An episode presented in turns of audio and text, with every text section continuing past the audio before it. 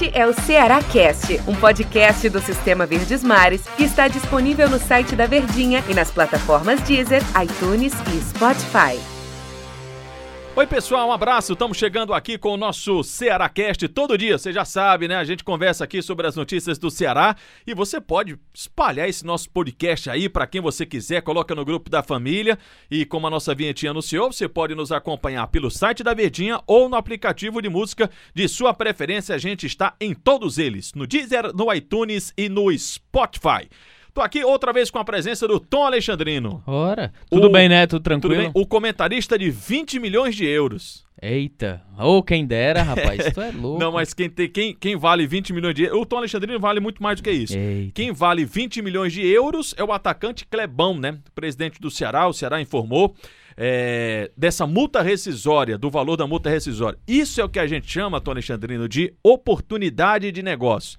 Há cinco anos, Clebão estava na Marinha. Roda aí pelo futebol no Brasil sem passar por grandes times de muita expressão. Chega até o Barbalha, joga bem pelo Campeonato Cearense. E aí a trajetória dele, já de conhecimento né, de alguns torcedores, mas sempre impactante, a gente pode comentar daqui pra frente. Mas é uma ótima oportunidade para o time do Ceará. O negócio perfeito. Tá dando resultado dentro de campo e caso aconteça uma negociação, vai receber também muito dinheiro, né? É um jogador que surpreendeu em todos os aspectos, né? Já no Campeonato Cearense já chamava atenção, mas a gente não imaginava que a ascensão ela fosse tão rápida.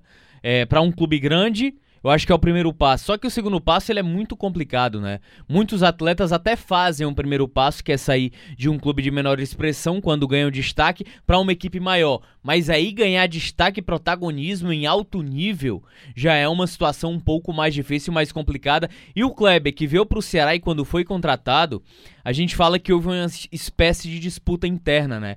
No primeiro momento o Clebão ia pro Fortaleza, porque depois daquele jogo no estádio Presidente Vargas, o Rogério Ceni foi no vestiário do Barbalha pedir a contratação, conversar com o Clebão. Em campo eles bateram papo, né? Exatamente, que já estava inclusive em negociação com o Ferroviário, com o Arthur Boim, que é um investidor, né, que hoje trabalha na direção de futebol do Ferroviário, iria comprar o garoto e repassar por empréstimo ao Fortaleza. Só que na época o Barão, que é o presidente do Barbalha, Ou ele- era, né? ou era, né? Ainda tá um trâmite aí na justiça muito complicado. Ele fez uma espécie de leilão. É tanto que o dinheiro depositado para compra do, do Clebão foi foi depositada na conta pessoal do Barão, não foi na conta do Barbalha. Mas enfim, uma situação. E aí tem outro detalhe: o Barão não queria o Clebão, viu? Quando ele chegou ao Barbalha. Quem fez questão foi o Washington Luiz na época. Treinador hoje, que era do Guarani de Sobral, do Calcaia. Não, vou dar uma chance aqui pro garoto, vamos observar. Ele vinha do Icasa, né? Inclusive onde jogou com o próprio Jacaré, que hoje tá,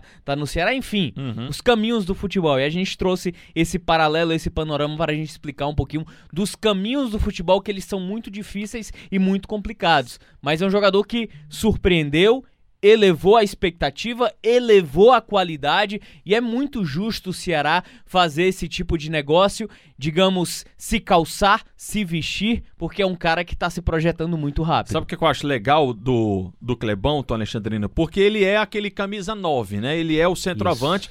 Que até em alguns momentos a gente ficou se perguntando: Poxa vida, será que esse 9 tá extinto? Será que não tem assim como o camisa 10? Acabou aquele pensador? Será que acabou o 9? Porque quando a gente falava desse centroavante, a gente sempre imaginava o cara sem ser participativo, o cara parado que só esperava a bola chegar. E o Kleber, ele tem um biotipo do camisa 9, ele é grandalhão, ele tem 1,95m, né? É um jogador que não tem extrema velocidade, até porque ele é muito alto, né? Tem a questão da mobilidade, mas ele tem passadas largas. E eu acho muito bacana do Clebão, que ele é muito participativo.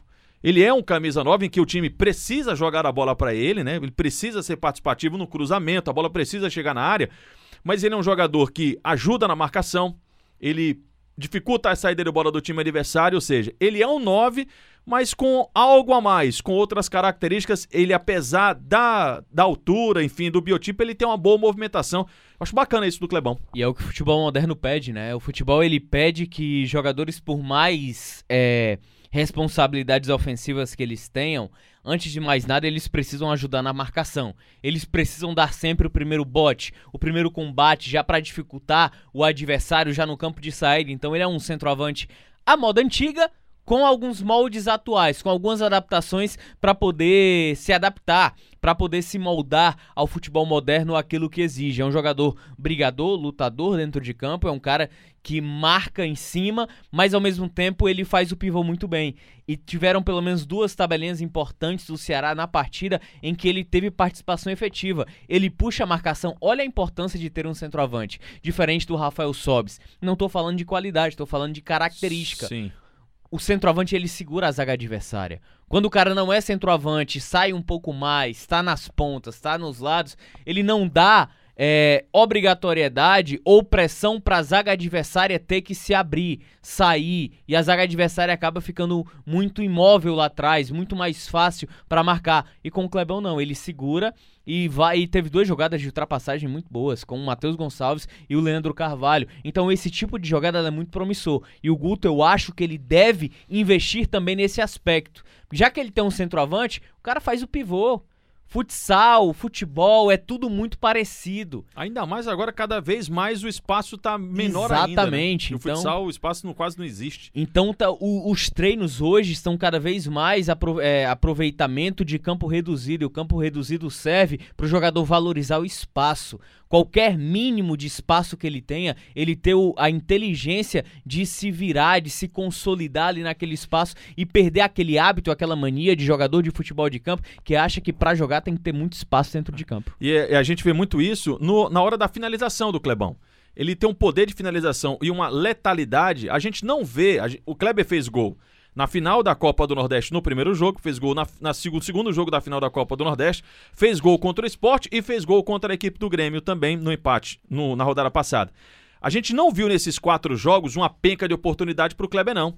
Isso. Ele teve um ou duas, ele pum verdade, na caixa. Verdade. Um toque só, então ele, ele é um jogador que tem uma letalidade, um poder de definição e um aproveitamento consequentemente muito alto. Imagina só, a gente tendo essa amostra do Clebão, essa amostra provisória de um jogador que tem muita capacidade. Imagine quando ele conseguir, quando, quando, quando é, toda a qualidade, todo o talento e a capacidade que ele tem foi extraída. Como, por exemplo, algumas decisões. Teve um lance em que ele recebe e o David Braz escorrega. E ele dá um toque a mais em velocidade. Se ele dá só um toquezinho para frente e chuta, a oportunidade dele de finalização seria muito maior. Uhum. Então, quando ele tiver mais essa percepção, ele tem tudo para ser um grande centroavante do futebol brasileiro. E é tão impressionante porque quando um jogador desse que não tem a bagagem, não tem o histórico, há muita desconfiança. E hoje tem muita confiança do torcedor do Ceará no Kleber.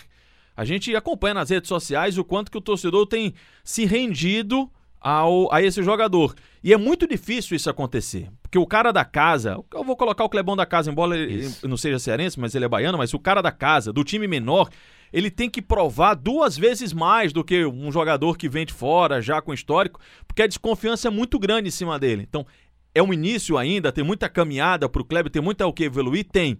Mas esse primeiro momento de tamanho impacto, a gente consegue identificar tamanho impacto e é, como é que a gente usa a expressão? Aprovação da torcida, a gente percebe isso facilmente, né? E aí tem outra situação que joga muito em favor do Clebão, né?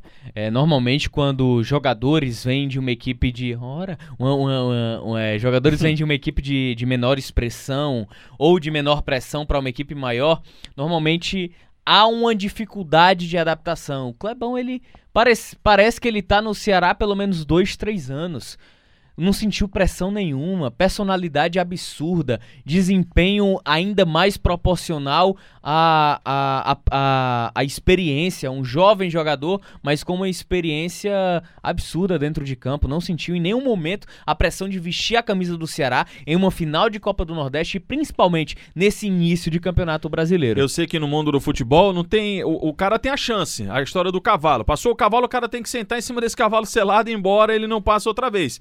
Mas o ideal é que você é, faça o processo, tenha um trabalho, utilize uma vez ou outra. E o Kleber não. O Kleber foi colocado é, de uma vez, numa um jogador pronto, né? Um jogador pronto.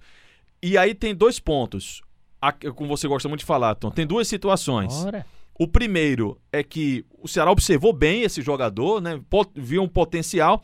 E o segundo, por mais que daqui para o futuro alguém possa dizer, ah, você viu aí, a gente apostou no Kleber, mas o Kleber ele não era a aposta para ele estar tá jogando como titular já. Não. Não era. As circunstâncias levaram o Kleber a ser esse jogador. E aí é muito mérito dele que respondeu à altura, né? Exatamente. Havia uma projeção, uma possibilidade de experimentá-lo na equipe de aspirantes. Se falava isso quando ele foi contratado. E se falava também no Jacaré para jogar no sub-20 ali e também no, na, na, própria equipe de aspirantes, porque a gente sempre falava Rafael Sobes, é, na época, né? Sim.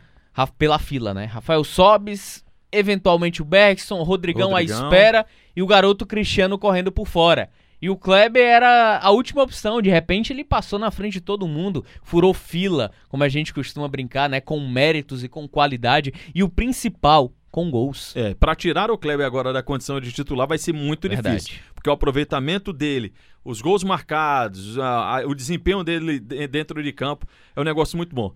20 milhões de euros tá um bom, tá, tá um bom dinheiro, né? Para quem, quem quiser tirar o Kleber, né? Exatamente. E não, não necessariamente ele vá ser vendido quando, se isso acontecer, pelos 20. É um Sim. valor negociável, mas o Ceará, ele se precave diante de um valor tão bom. Quem quiser contratar o Tom Alexandrino, a, informamos que a multa rescisória é muito maior do que isso, viu, Tom Alexandrino? E não tem negociação. 20 reais. Valeu, Tom. Valeu, grande abraço. Um copo hein? de sumo, um, um caldo de cana e um pastel, é, a gente resolve esse negócio aí. Até porque isso vale tanto. Valeu, Tom. Obrigado. Pessoal, Valeu. amanhã a gente volta para conversar mais sobre as notícias do Ceará. Então, até amanhã.